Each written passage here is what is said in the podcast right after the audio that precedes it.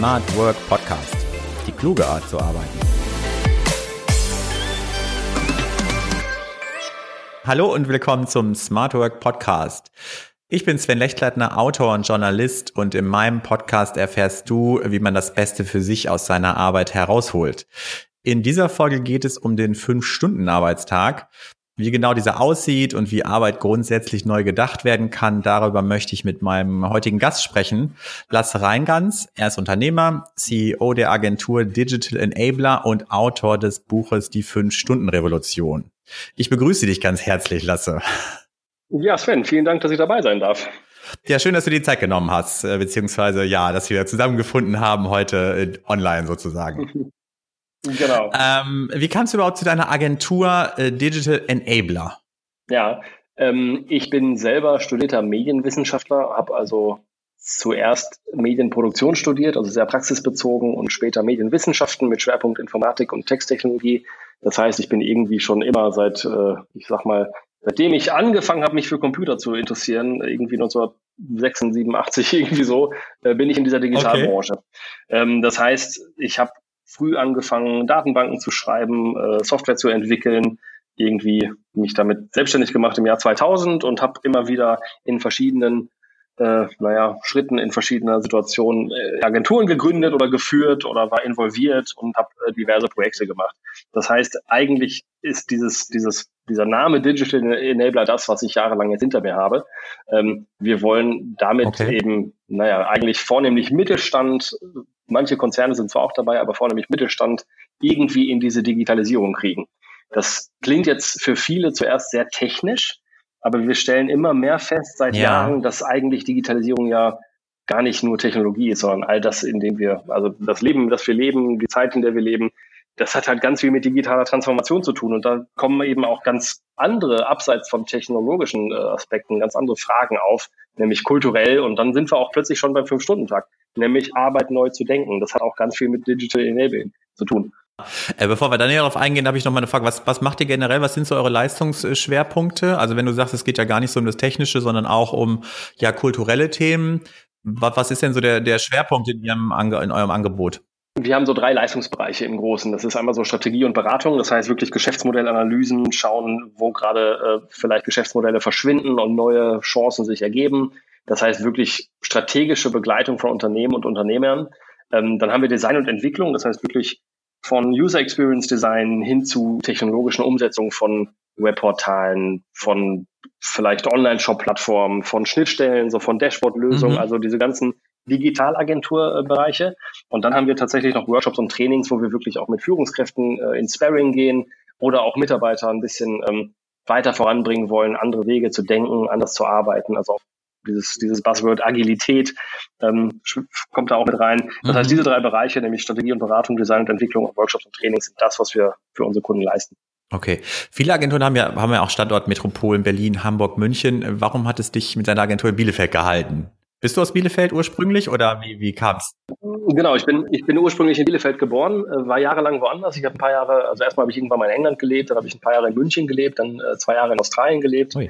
Das heißt, ich bin irgendwie schon mal eine Menge rumgekommen, habe aber dann gemerkt, Bielefeld ist schon ein sehr schönes Pflaster zum einen. Also wir haben sehr viel Grün, sehr nah an Natur und eigentlich doch zentrumsnah gut erreichbar. Ja. Ähm, ist auch nicht so klein, mit knapp 350.000 Einwohnern ist das schon eine Stadt, wo man eigentlich das Städtische haben kann aber gleichzeitig das Dörfliche nicht verliert. Ja, das und stimmt. wir sind hier mhm. sehr, äh, sehr stark. Also wir haben eine ganze Menge starken Mittelstand, Maschinenbau, die ganzen sogenannten Hidden Champions aus der Region, die man vielleicht noch nie gehört hat, die aber überall weltweit Geschäft machen und teilweise in jedem Auto stecken, in jedem Gerät, was man aus China kriegt, auch stecken. Das heißt, wir sind hier schon eine interessante Region mit ganz vielen verschiedenen äh, Wirtschaftszweigen.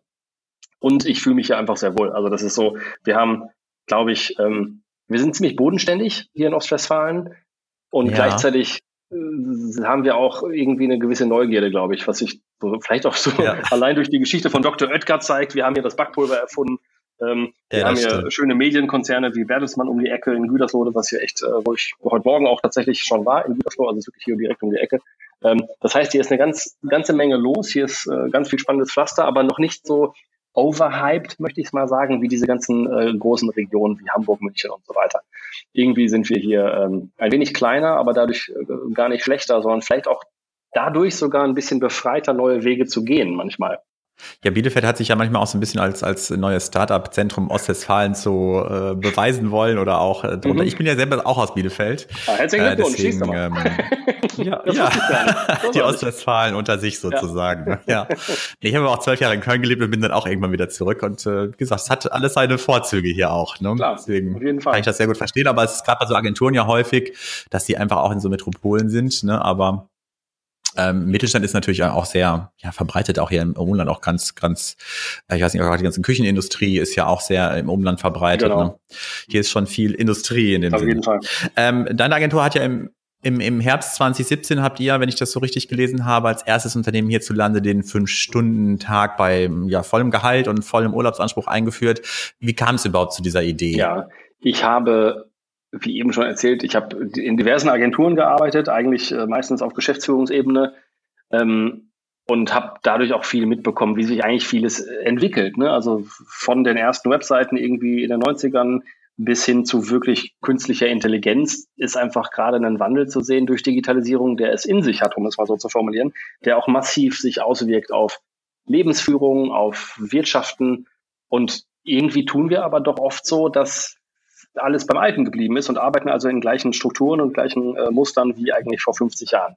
Und ich selber habe das an mir gemerkt und in meinem Umfeld gemerkt, mhm. wir haben alle immer mehr zu tun, haben immer komplexere Aufgaben zu bewältigen, haben naja, nicht mehr Zeit am Tag und irgendwie kommt vieles zu kurz. Also für mich war das irgendwann so, ich habe zwei Kinder, ich habe dann ähm, festgestellt, nee, ich komme ja gar nicht mehr hinterher. Ne? Also man, man kann sehr, sehr schnell sein und ich zähle mich dazu, ich bin irgendwie äh, durchaus schnell in meinen Tätigkeiten. Ähm, naja, man kommt trotzdem nicht hinterher und egal äh, wie schnell man arbeitet, immer bleibt was liegen. Und ich wollte irgendwann mal da äh, anders arbeiten, habe angefangen in meiner alten Agentur zwei Nachmittage mir freizunehmen, damit ich Zeit für Kinder habe, ein bisschen Zeit für einfach diese ganz alltäglichen Dinge, vielleicht sogar mal, wenn es gut läuft, ein Hobby wieder aufzunehmen, was man äh, irgendwann mal liegen gelassen hat. Ähm, für mich war das dann klar, oh, schau mal, an diesen zwei Tagen schaffe ich nicht unbedingt weniger. Und zwar aus dem Grund nicht, weil ich mich extrem organisiert habe natürlich, aber weil ich auch genau weiß, ich habe heute nur fünf oder sechs Stunden Zeit. Das heißt, man ist per se, glaube ich, organisierter und strukturierter und kann auch in kürzerer Zeit das Gleiche schaffen. Das hat mich so ein bisschen ins Denken gebracht. Ich bin dann aus der Agentur ausgestiegen im, im Sommer 2017 und habe dann in meinem Garten gesessen und gedacht, okay, hm, irgendwie ist es doch total sinnvoll, wenn wir alle das Privatleben, das Berufsleben irgendwie besser unter einen Hut kriegen könnten, weil wir dann auch wesentlich gesünder und zufriedener in unseren Job starten, der dann halt kürzer ist. Und habe mich mal damit beschäftigt, was eigentlich so die naja, was die Literatur so hergibt, ja. was so irgendwelche Best Practices oder schöne Geschichten sind, die es da gibt. Ähm, und kam über ein Buch eines Amerikaners, der in seiner Produktionsfirma einen Fünf-Stunden-Tag eingeführt hat und ganz viele Aspekte davon in einem Buch verarbeitet hatte. Und das Buch habe ich mir natürlich auch äh, dann zu Gemüte geführt und dann irgendwann gemerkt, okay, so wie früher will ich nicht mehr arbeiten. Ich will nicht mehr arbeiten, dass man immer rennt, ähm, dass man immer erreichbar ist, dass man überall Leute umfallen sieht, weil man, wenn man sich die Burnout-Statistiken anguckt oder die psychischen Erkrankungsstatistiken, sieht man, dass das kein Phänomen einzelner kleinen Branchen ist, sondern es ist ein grundsätzliches Phänomen, was sich immer mehr verbreitet. Leute kommen nicht mehr mit. Und ich habe mir dann vorgenommen, wenn ich nochmal in diese Agenturschiene einsteigen sollte, dann werde ich es auf jeden Fall einmal anders machen. Und zwar versuchen, mit dem Team gemeinsam zu schauen, mhm. kann man Arbeit in kürzerer Zeit schaffen, mit der gleichen Qualität und dem gleichen Output, in Klammern oder sogar besser, indem man einfach alles mal auf links krempelt. Persönliche Glaubenssätze, die man vielleicht hat, aber auch Prozesse und Strukturen, die sich so eingeschlichen haben, die jeder kennt, ähm, oder einfach Dinge, die Mist sind, die man einfach endlich mal abschneiden muss, so alte Zöpfe. So, und das haben wir genau nämlich im, im Herbst 2017 gestartet mit dem Ziel, natürlich das Gleiche zu leisten. Ne? Das, das Arbeitsergebnis muss gleich bleiben, aber der Weg dahin darf anders sein. Und dann äh, kam genau das, wie, wie wir auch zusammengefunden haben, dann äh, kam nämlich mhm. eine ganze Menge Presse eine ganze Menge Presse und eben ganz viel öffentliche Wirksamkeit, ja. ähm, weil das natürlich ganz viel, be naja, Begehrlichkeiten weckt oder irgendwie Bedürfnisse anspricht von Arbeitnehmern und manche Arbeitgeber sich natürlich auch wundern, okay, was ist denn da los? Und wenn man dann darüber spricht, was da los ist, fällt einem nämlich auf, ja, die Welt hat sich extrem gewandelt und viele Unternehmen halt noch nicht. Und was kann man jetzt tun? So, äh, eine lange Rede zu deiner kurzen Frage. Alles gut. ähm, woran hast du denn ausgemacht? Ich meine, im Agentur sagt man ja oft nach oder der Agenturbranche, dass dort sehr viel und sehr lange gearbeitet wird, teilweise bis nachts.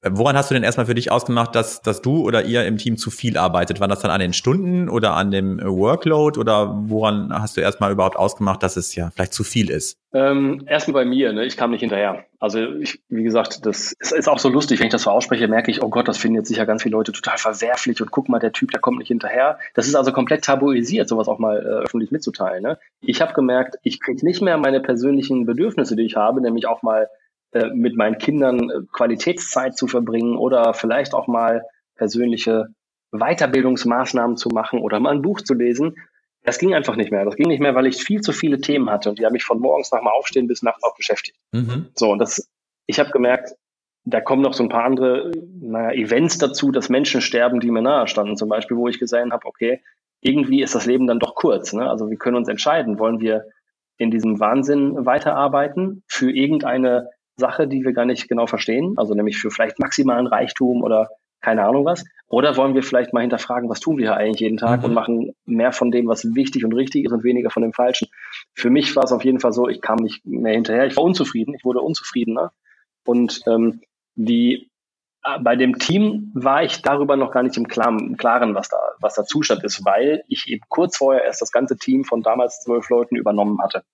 Das heißt, da war er so, äh, ich hatte keinen Plan, wie viele Überstunden die machen, wie es denen geht. Ich kannte die kaum. Ich habe nur gedacht, okay, äh, neues Team, neues Glück. Wir starten mal und ich bin der verrückte neue Chef und stelle einfach mal die Frage, ob die Lust auf so ein Experiment haben. Ja. Genau. Wie haben die denn reagiert? Ich, also gerade, ich meine, das ist ja für eine bestehende Agentur, wenn man sowieso neu ist und dann vielleicht auch derjenige ist, der mhm. alles umkrempeln will. Äh, wie haben die auf dein Vorhaben reagiert mit dem, mit dem Fünf-Stunden-Tag? Also die haben äh, erstmal nicht gewusst, ob ich es ernst meine. Die haben okay. natürlich vielleicht, also manche von denen haben, glaube ich, so gedacht, ist das jetzt ein Trick? Will der gucken, ob wir arbeitswillig sind? Ne? Oder will der uns dann deswegen halt vom Bord werfen? Ähm, ja. Die waren sich nicht sicher. Ich habe das natürlich dann bekräftigt und klar gemacht, was mein, mein Plan und meine Intention ist. Ne? Dass wir nämlich alle eigentlich in besseren Endzustand kommen und es uns wesentlich besser geht, wir aber die Arbeit trotzdem schaffen. Manche haben dann gesagt, wie soll das gehen? Ich bin jetzt schon 100% fokussiert und arbeite zehn Stunden durch. Ähm, und das ist insofern auch interessant gewesen, weil es gibt ja solche, die wirklich fokus sich fokussieren können über lange Zeiträume. Mhm. Ich glaube aber nicht, dass es auf Dauer geht. Ne? Und ich glaube, das ist an der Stelle so, dass man da einfach Personal mehr braucht. Ne? Wenn jemand wirklich jeden Tag zehn Stunden durchtaktet und zwar voll konzentriert, dann fällt er irgendwann um. Das kann kein Mensch schaffen. Und das war auch eine interessante Erkenntnis. Ja. Da muss man da nämlich ähm, jemand zweites vielleicht einstellen. So. Und da muss man dann auch sehen, ähm, Klingt jetzt für manche so, als ob man mehr Leute einstellt, nur weil man einen Fünf-Stunden-Tag hat. Das war bei uns nicht so. Das war nicht so. Wir mussten nicht mehr Leute einstellen aufgrund des Fünf-Stunden-Tages, sondern einfach, weil sich Aufgaben verschoben haben. Ne? So. Mhm. Ähm, am Ende haben die so reagiert, die fanden das cool. Das war eine spannende Sache. Der Chef äh, war verrückt genug, das mal den, äh, das mal durchzuführen und das Vertrauen hatte ich eben auch. Das heißt, wir haben dann gemeinsam als Team überlegt, okay, was sind denn so die ersten Aspekte, die uns einfallen, die uns in unserem Fortkommen, in, unserem, in unserer Produktivität vielleicht belästigen oder die uns daran hindern. Und da kommen halt ganz viele Themen auf den Tisch. Also das kann ich auch jedem nur empfehlen, mal sich so wirklich in einem ruhigen Kontext außerhalb vom Büro vielleicht sich die Frage zu stellen, was stört mich denn jeden Tag? Was hindert mich daran, endlich mal in Ruhe vorwärts zu kommen? Da kommen dann ganz schnell so die ständigen E-Mails, die mhm. reinkommen, da kommen die WhatsApp-Nachrichten, da kommt äh, Twitter, Facebook, private Planungsdiskussionen, die man untertags vielleicht hat. Da kommt, ähm, da kommen Meetings, die unerwartet einberufen werden, wo zwölf Leute sitzen, die zur Hälfte nichts zu sagen haben. Da gibt's halt jede Menge. Ne? Da gibt's auch mal der, den Kollegen, der reinkommt und dich stört. Ja. Und wenn man da das einfach mal ganz wertfrei offen diskutiert, kann man gucken, wie kann man das denn lösen und wo ist wirklich Impact drin zu holen? Ne? Wo, wo ist Produktivität drin versteckt und wo geht Produktivität verloren?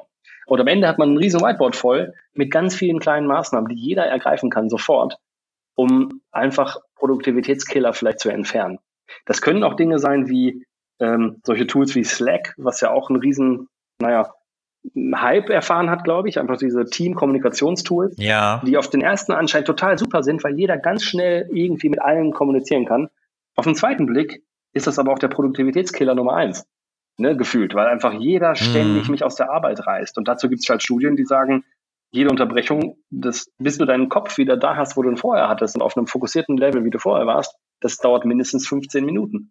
Und jetzt mal angenommen, du wirst zehnmal am Tag ähm, unterbrochen, hast du einfach mal fast drei Stunden, also zweieinhalb Stunden genau, äh, einfach mal verloren an produktiver Leistungszeit. Wie macht ihr das denn? Nutzt ihr äh, Tools wie Slack oder, oder nur temporär oder nur zeitweise oder wie sieht das im, im praktischen Alltag aus? Genau, wir haben einfach gemeinsam so ein paar Regeln definiert und die sind auch nicht in, in Stein gemeißelt, weil man auch manche Regel, die gestern vielleicht gültig war, heute vielleicht gar nicht mehr braucht. Ne? Wir haben bei Slack hatten wir zum Beispiel gemerkt, Slack kann gut sein, wenn man sich einfach auf gemeinsame Regeln committet, die für alle dann gelten und die jeder auch wirklich sinnvoll hält und somit auch einhält. Ne? Das heißt, wenn man bestimmte Zeitslots hat, wo man in Slack einfach Fragen und Antworten sich hin und her schicken kann, dann ist das gut. Mhm. Wenn Slack irgendeine Erwartungshaltung mit sich bringt, dass jeder sofort antworten muss, genauso wie bei E-Mails übrigens, dann ist das schwierig, ne? weil es dann auch immer heißt, okay, ich habe Druck, ob ich gerade, ich muss dann jede zehn Minuten mal in Slack gucken, ob jemand was von mir möchte. Das ist halt Mist. Ja. Ne? Und das ist bei anderen Sachen wie zum Beispiel, Konfer also wir haben eine Regel, die ist total simpel, aber macht total Sinn. Man darf Termine nur für den Folgetag einstellen, nicht für heute.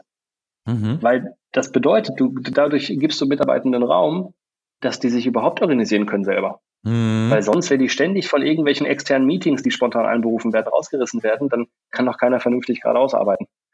Und das ist auch eine ganz banale Regel, die kam einfach in der Diskussion auf. Das war gut. Oder wir haben bestimmte, äh, wir haben jetzt, das klingt auch ein bisschen komisch für manche, wir haben unser Telefon abgeschaltet. Es kann uns keiner telefonisch direkt erreichen. Der kann da kurz okay. uns eine Nachricht drauf sprechen und wir rufen dann auch schnell zurück, weil wir Leute zu bestimmten Zeiten haben, die sich darum kümmern oder weil eben eine E-Mail-Nachricht dann bei jemandem erscheint, dass jemand angerufen hat. Weil wir grundsätzlich andere Tools mit Kunden nutzen zur Kundenkommunikation, die für alle besser sind und nachvollziehbarer und die Transparenz auch in der Kommunikation und in, der, in den Kommunikationsverläufen herstellt. Aber wie haben den Kunden überhaupt reagiert? Weil für Kunden ist das natürlich erstmal komisch, ne? weil die glauben, ja, wir bezahlen doch hier für acht Stunden, warum können wir jetzt oder warum müssen wir jetzt für fünf Stunden das gleiche bezahlen? Und am Ende ist es aber so, wenn man die, also am Ende wollen Kunden doch eine gewisse Leistung und die Leistung in der, in so Geistesarbeit oder in so Wissensarbeit, die lässt sich ganz schwer in Zeit messen. Ne? Also wenn du jetzt zum Beispiel als Journalist arbeitest und einen Text schreiben musst, ähm, Weißt du jetzt, ja. ob du vier Stunden oder zehn brauchst oder zwölf oder eine? Es kann ja sein, dass du gerade im Wald bist und dann findest du deine Story, weil du gerade deinen Kopf entspannt hast und dein Kopf dir als Dank sozusagen diese Story gibt und du hast eine Stunde Arbeit reingesteckt. Und dazu kommt auch noch andere Aspekte. Wir leben doch in einer Welt, in, also wenn man jetzt als Wissensarbeiter ist, dann ist es oft so, dass man da seine Leidenschaft, sein Hobby zum Beruf gemacht hat. Das heißt, wenn du abends irgendein Magazin liest, ist das dann Arbeitszeit, ist das dann private Zeit? Das sind so Sachen, am Ende ist es sehr schwierig zu trennen. Und bei so einem Fünf-Stunden-Tag, am Ende arbeiten Kollegen vielleicht auch an dem Thema, wenn die abends joggen sind. Das weiß man nicht. Die Kunden bezahlen uns aber mhm. also eigentlich für ein Ergebnis. Ne? Also der, die, die wollen Expertise und ein Ergebnis bekommen innerhalb bestimmter Budget- und Zeitgrenzen. Und solange wir das garantieren können, dass das Budget und die Zeit eingehalten wird, muss es egal sein in Wissensarbeit, ob wir jetzt vier, zwei, fünf oder zehn Stunden daran sitzen. Mhm. Weil das Ergebnis stimmt, die Qualität stimmt und der Zeit- und Budgetrahmen eingehalten wird. Mhm. Also, wird bei also das heißt, Kunden waren erst irritiert, genau, Kunden mhm. waren erst irritiert, finden aber das Gesamtkonzept stimmig. Also wir haben so gut wie kaum Kunden verloren in den letzten Jahren in Bezug auf diese Arbeitszeit. Es gab halt mhm. andere Sachen. Vielleicht ist mal einer insolvent gegangen oder gab einen Unternehmenswechsel, Führungswechsel oder gab es andere Agenturen plötzlich. Aber grundsätzlich finden die Kunden das cool. Die finden das gut, weil die auch dann sehen, wie ausgelassen und motiviert und gut unsere Kollegen arbeiten. Ja. Ne? Einfach weil die komplett auch, auch so eine Sache übrigens, das ist auch noch ein Aspekt, der oft verloren geht. Plötzlich, also in der Welt, die sich so schnell ändert, ne, vor allem in der IT, da gibt's ja äh, heute Tools, die gab's vor einem Jahr nicht und es gibt morgen andere Ansätze, wie man arbeitet als gestern.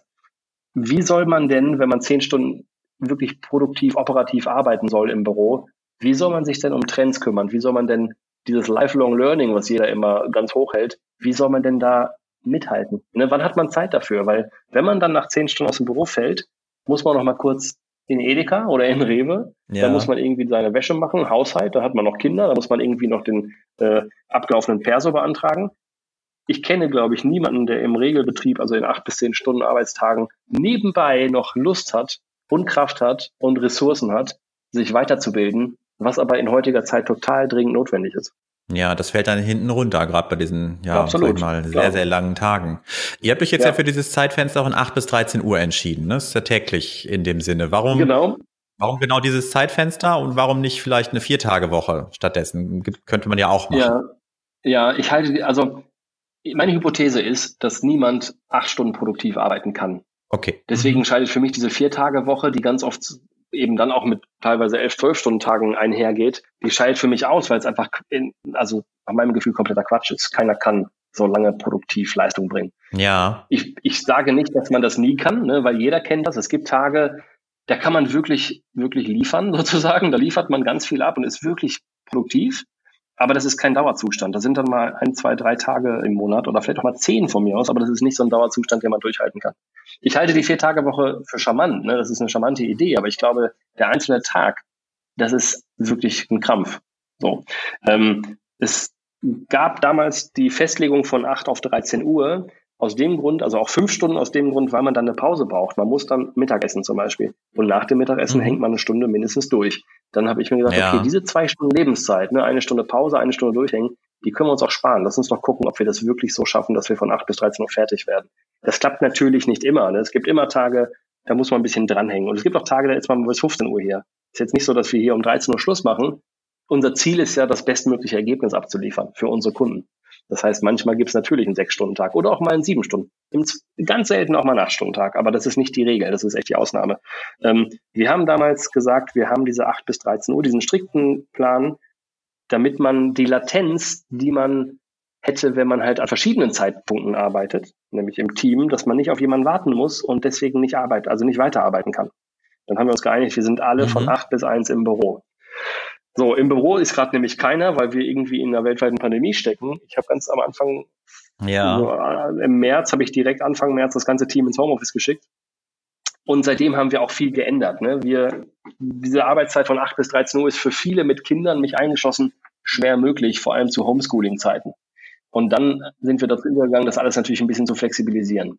Flexibilisieren heißt, jetzt gerade haben wir halt keine Präsenzpflicht, weil es ist eh keiner im Büro. Ne? Also hier darf man ab und zu sein, klar, aber es ist keine Pflichtveranstaltung und wir werden auch nach Corona nicht dahin zurückkommen, dass jetzt alle jeden Tag wieder im Büro sitzen, weil es einfach nicht notwendig ist. Wir haben festgestellt, wir können auch anders effizient und produktiv arbeiten.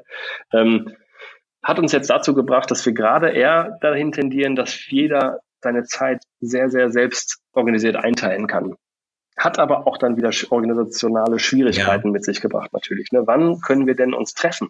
Also der eine möchte morgens, der andere nachmittags und was passiert, wenn wir dann gemeinsam Termin machen? Also da muss man halt auch wirklich eine Kultur des Austausches pflegen, die ermöglicht, dass alle Bedürfnisse einfach berücksichtigt werden können. Klappt das denn ganz gut aktuell? Weil ich stelle mir das auch dann schwierig vor, weil vielleicht manche wollen ja vielleicht von 8 bis 13 Uhr das so einhalten, aber dann ist es äh, dann doch bei dem anderen vielleicht der Nachmittag. Kriegt ihr das in dem Team ganz gut geregelt aktuell oder wie ist so dein Eindruck? Ähm, also es ist auf jeden Fall, wir sind alle in einer schwierigen Phase. Ne? Wir sind äh, aufgrund vielfältiger Aspekte eigentlich in einer schwierigen Phase. Unsere Kunden leiden massiv unter Corona. Wir, ich sag mal so, es ist, glaube ich, für niemanden leicht gerade. Und das heißt auch, das hat das, da, da gibt es einen Druck, der auf uns wirkt. Ne? Also sowohl durch Kunden, die, denen es nicht gut geht, aber auch durch Kollegen, die natürlich darunter leiden, vielleicht keinen Kontakt mehr zu haben, ähm, durch einfach, naja, es ist einfach eine schwierige Zeit. Ich glaube, das kann jeder nachvollziehen.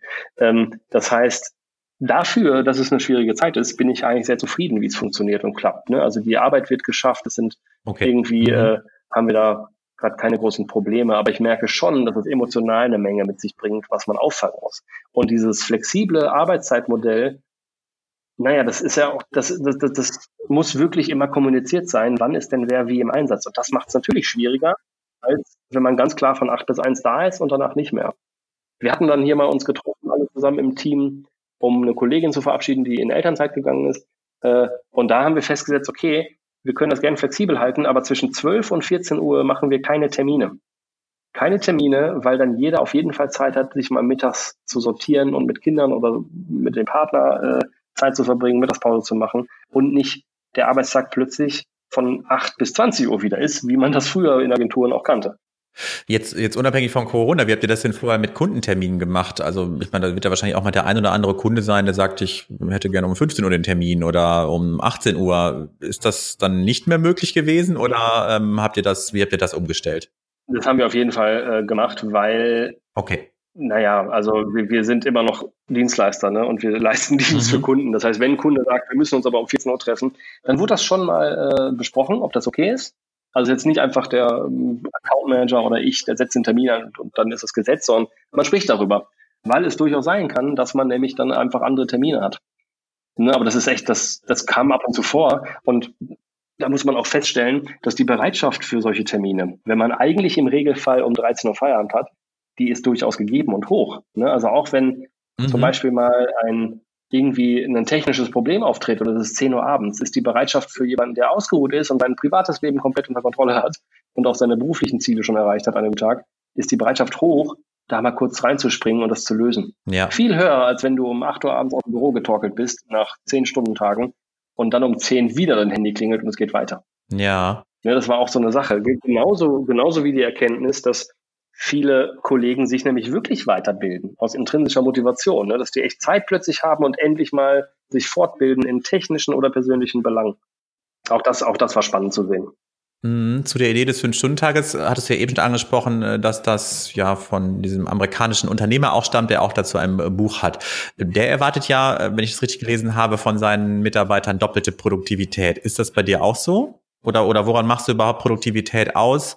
Wann ist es, wann, wann hat jemand vielleicht eine gute Produktivität? Wann ist sie schlecht? Ist das dann nur in Zeiten gefasst oder am Output? Wie, wie definiert ihr das? Also ich finde diese, dieses Messen von allem, ne, das ist immer eine schwierige Sache, wenn es um Wissensarbeit geht. Ne, wenn du jetzt einen Designer hast, der soll ein mhm. Logo entwickeln, dann kann man eigentlich erstmal nur fragen. So, also es muss so sein, dass die Menschen, die das, die die Leistung erbringen, ja sagen können, wie lange sie dafür brauchen. So, und das ist bei uns eigentlich ähnlich weil ich kann das ja gar nicht einschätzen, was die fachlich für bestimmte Bereiche brauchen. So, und wenn die dann nämlich Deadlines selber setzen, wir dafür Budgets veranschlagt haben, das mit den Kunden absprechen, wenn das dann nicht eingehalten wird, dann ist es natürlich ein Problem. So, aber grundsätzlich kann man das schwierig messen. Wir sind halt kein Produktionsbetrieb. Ne? Also der, der Stephen Arstoll, der das Buch geschrieben hat, die bauen Surfbretter. Man kann da sehr genau messen, ob man in fünf Stunden auch zehn Surfbretter baut oder ob man nur sechs baut. Bei uns ist es so, ja. Ne, das ist einfach schwierig. Bei uns ist eigentlich die Messlatte Kundenzufriedenheit, Budgettreue, Zeittreue. Also das ist so, wir müssen natürlich das Gleiche liefern wie unsere Konkurrenz, die länger arbeitet. Und im Zweifel auch bessere Arbeit, weil wir erstmal ein Argumentationsproblem haben, weil wir kürzere Tage haben.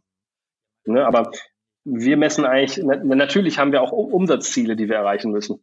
Wenn wir jetzt äh, jeden Monat plötzlich 40 Prozent weniger Umsatz machen würden, als wir eigentlich benötigen, dann haben wir eh sehr schnell ein Problem. Ja. Haben wir aber bisher noch nicht wirklich so gehabt. Ne? Also das heißt, irgendwie machen wir es seit drei, äh, drei Jahren und es funktioniert ja. Hm. Ja, ich dachte auch mehr bei der Umstellung von acht auf fünf Stunden, dass dann nicht auch einfach Sachen ja hinten runterfallen. Das kann ja auch passieren. Also wenn, wenn dann die, der acht-Stunden-Tag mhm. plötzlich ähm, in fünf Stunden passt, ist das ja nicht nur mit, mit Ausschalten der Störfaktoren generiert, oder?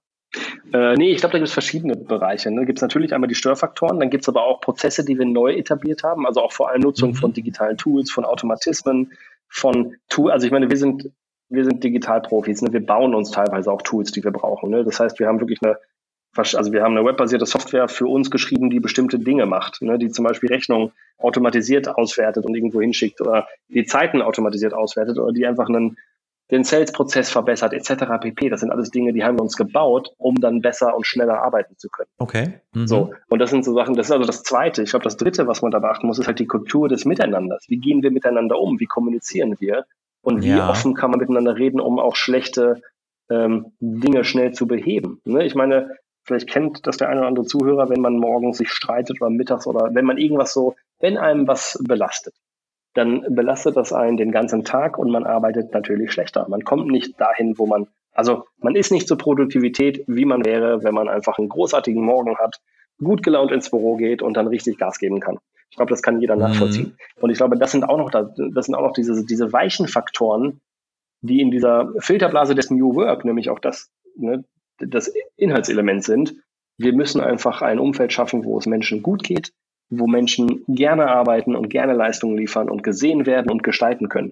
Und das ist, glaube ich, ein viel wesentlicher produktiver, also Produktivitätshebel, als so die kleinen Prozessschritte und vielleicht ein bisschen ähm, Störfaktoren eliminieren. Ich glaube aber, die Mischung aus den ganzen Sachen, das ist das Rezept, wie man so einen Fünf-Stunden-Tag ohne Produktivitätseinbußen hinbekommen kann.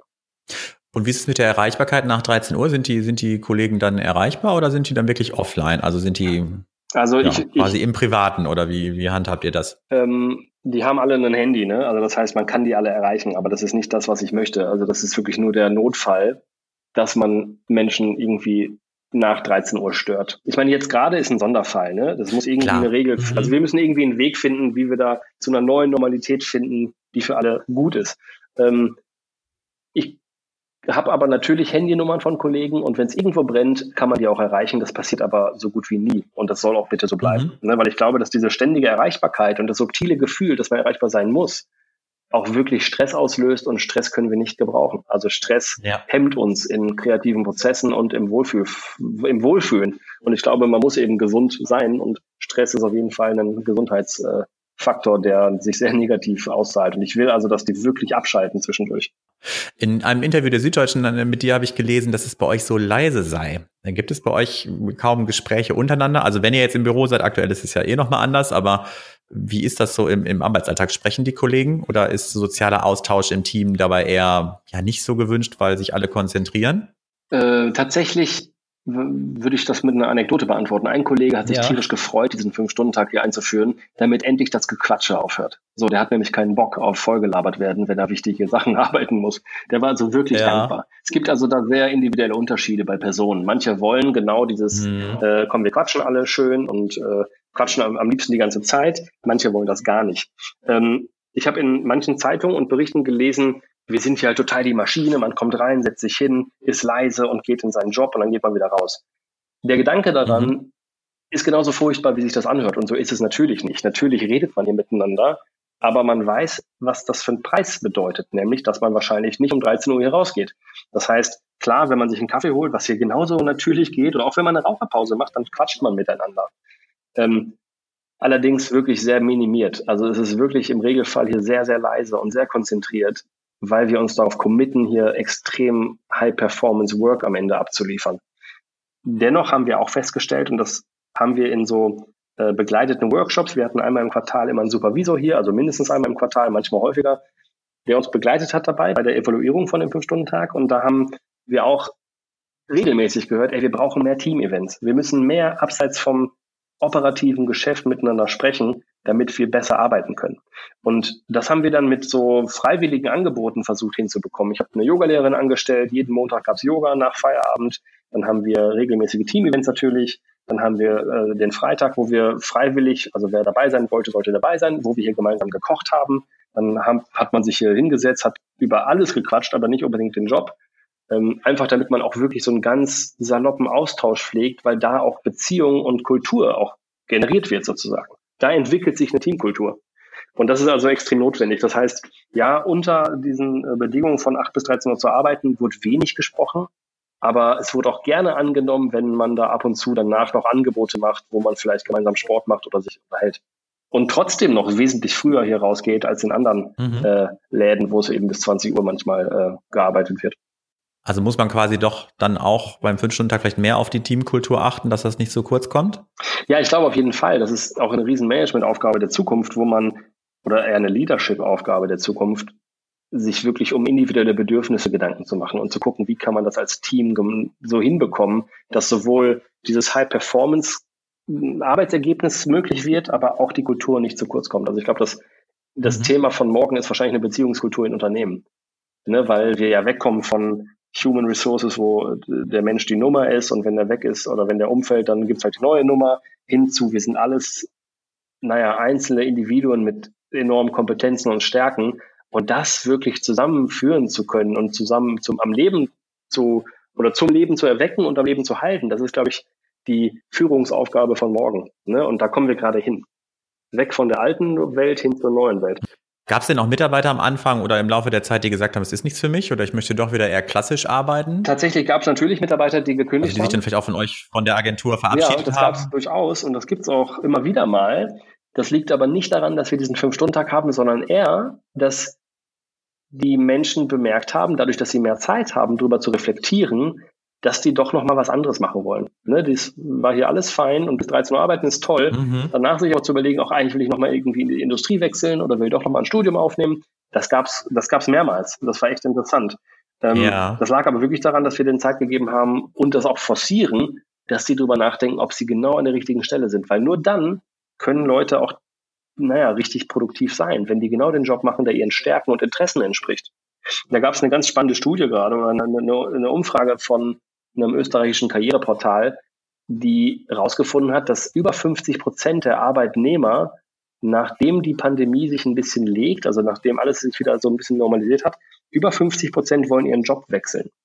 Und das hat, das klingt für mich so, ja, die hatten zum ersten Mal Zeit mhm. zu reflektieren, dass der aktuelle Job Mist ist. So, das fand ich echt interessant. Ich glaube, da kommt eine ganz schöne Welle auf uns zu. Mhm. Wenn man Raum plötzlich dafür hat, ne, dann äh, kann das sein, dass man das auch mal hinterfragt, ob es einem wirklich äh, ja Freude macht oder dass es ist, was einen ja. inhaltlich erfüllt. Wie, wie hat sich das in Rückblicken? Jetzt drei Jahre habt ihr das Modell jetzt. Ähm, wie glaubst du, hat sich das auf die Belegschaft ausgewirkt? Ist grundsätzlich eine höhere Zufriedenheit in der Belegschaft oder wie, wie sieht das bei euch aus? Ja, ich glaube, das ist auf jeden Fall ein Faktor, den wir auch weiter untersuchen wollen. Ne? Wir hatten äh, Überlegungen, ob wir einen Glücksindex einführen, weil ich glaube, dass diese weichen Faktoren halt wesentlich darauf einzahlen in Zukunft, ob man gut oder schlecht Ergebnis abliefern kann. Ich glaube, im Grundsatz sind die sehr zufrieden.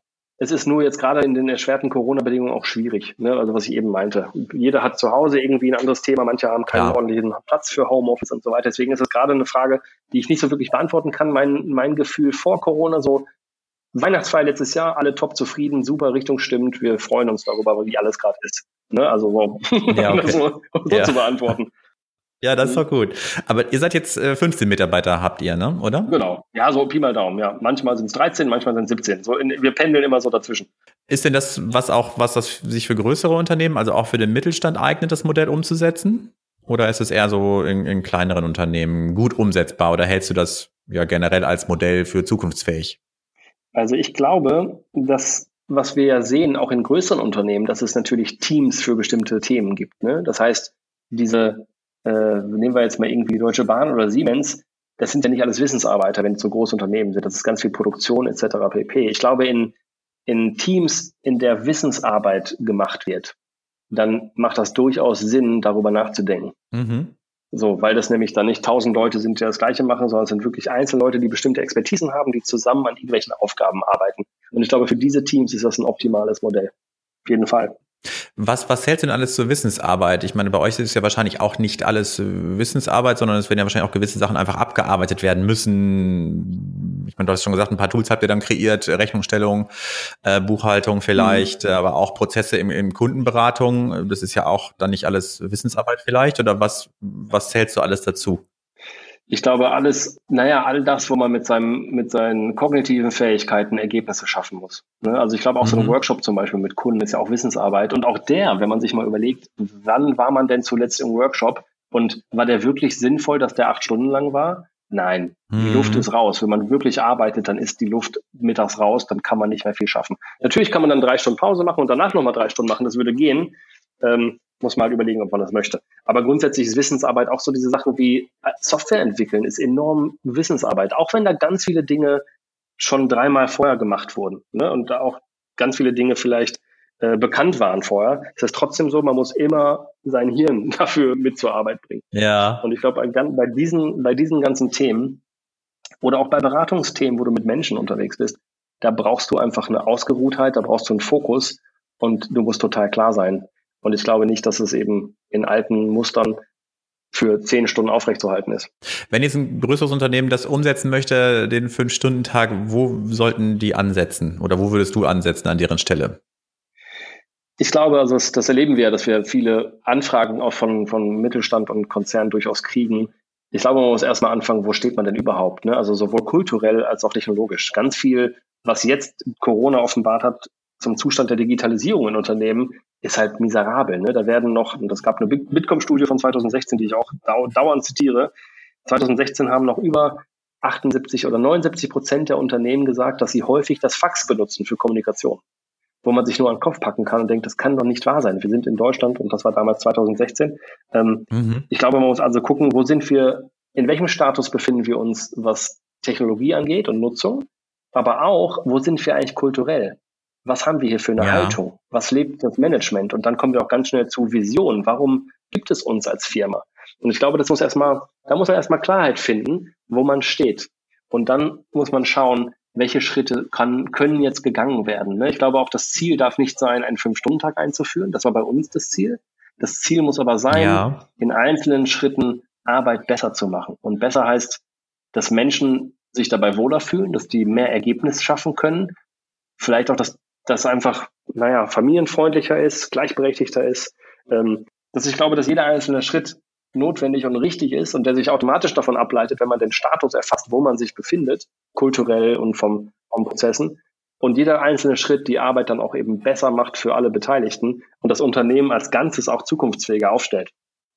Arbeit, äh, Arbeit besser machen ist ein gutes Stichwort, äh, weil äh, zum, zum Ende des Gesprächs bitte ich meinen Gesprächspartner immer um einen Tipp, ähm, ja, der ihre Arbeit oder seine Arbeit in irgendeiner Form besser oder smarter macht. Welchen Tipp könntest du den anderen mit auf den Weg geben, der ja, die Arbeitswoche oder die Arbeit an sich besser macht? Boah, das ist natürlich schwierig. Da gibt es tausend Tipps, ne? Aber ich glaube, was, was mir immer hilft, also äh, es ist ja oft so, dass das Außen ist unplanbar. Ne? Wir leben ja in dieser VUCA-Welt. Wer das mhm. nicht kennt, bitte mal googeln, weil ich will das nicht nochmal erzählen. Alles gut, ähm, ja. Auf jeden Fall ist alles, ne, alles sehr volatil, unsicher, komplex und mit hoher Mehrdeutigkeit versehen. Das heißt, es gibt tausend Wahrheiten, es gibt tausend Antworten, es gibt tausend richtige Möglichkeiten, auch tausend falsche. Ähm, das erschlägt also ein. Und diese Unplanbarkeit, die erzeugt viel Unsicherheiten bei vielen. Und ich glaube, smarter und besser wird es, wenn man an sich selbst arbeitet, persönlich selber bei sich eincheckt durch Tools wie Yoga oder Achtsamkeit, was einen sehr esoterischen Touch für viele hat, aber am Ende wirklich ja tausend alte Methoden sind, die wissenschaftlich bewiesen helfen, äh, eine gewisse innere Stabilität zu erlangen und eine höhere Resilienz zum Beispiel zu haben. Ich glaube, das alleinige morgendliche Einchecken bei sich selber durch eventuell einfach eine Meditation, die muss auch nicht lang sein, das ist für mich eine super Methode, um meinen Tag besser strukturierter und klarer begegnen zu können und besser auf äußere Einflüsse reagieren zu können. Sehr gut. Das probiere ich auf jeden Fall mal aus. Äh, ja, in dem Sinne äh, verabschiede ich mich äh, von dir. Lasse ganz lieben Dank für den Input. Sehr gerne, Sven. Hat mir Spaß gemacht. Vielen Dank, dass ich dabei sein durfte. Ja, mir auch. Sehr gerne. Und äh, damit verabschieden wir uns auch von den Zuhörern. Äh, macht's gut und bis zum nächsten Mal. Tschüss.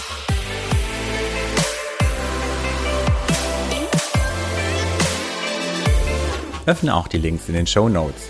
Melde dich zu meinem Newsletter an und bleibe in Sachen Smart Work immer auf dem Laufenden.